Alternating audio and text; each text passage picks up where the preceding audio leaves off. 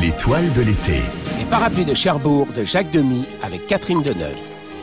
Aimer jusqu'au dernier soupir, juste le temps de le dire et de clouer sur la porte de l'éternité le mot aimer. Geneviève et Guy appartiennent à ces couples que le temps n'érode pas, qui se promettent la tendresse des beaux jours pour la nuit des temps.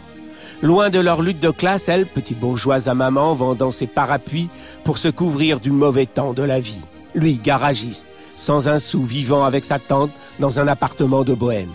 Il se cache, se dérobe au regard des passants, deux amants emportés par la vague, dans le néant des cœurs qui battent la cadence fragile de la romance.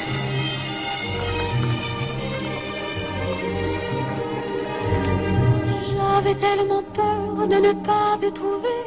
Je suis si heureuse d'être avec toi. Ces deux-là s'en foutent de tout cela, des convenances, des dissonances, des règles que les trains emportent au hasard. Elle l'aime, et ce train qui l'emmène en Algérie la déchire pour toujours. Les souhaits s'envolent, le temps et la société jettent à terre les promesses d'éternité et poussent Geneviève dans les bras d'un autre par convention, par obligation.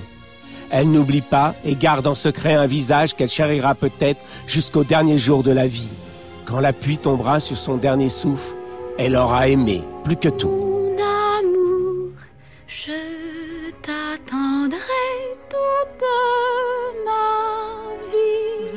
Penserai qu'à toi. Reste, ne pars pas, je t'en supplie. Ne me Reste regarde mon pas. Michel Legrand et Jacques Demy créent un nouveau genre qui chez eux touche au sublime, la comédie musicale enchantée. Bloquant sur les passages entre chaque chanson, les deux compères décident que tout le film ne sera qu'un chant. Est-ce qu'il faut voir dans la fin la victoire du prolétariat sur la bourgeoisie? Geneviève est malheureuse, alors que Guy respire le bonheur.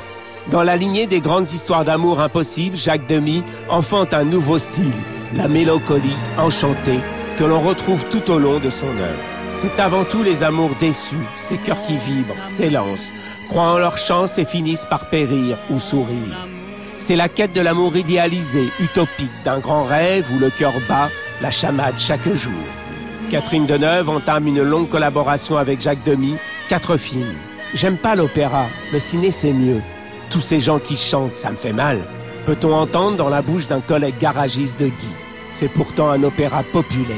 À l'inverse d'Hollywood, ancré sur l'extraordinaire, c'est le banal qui convoque pour le sublimer.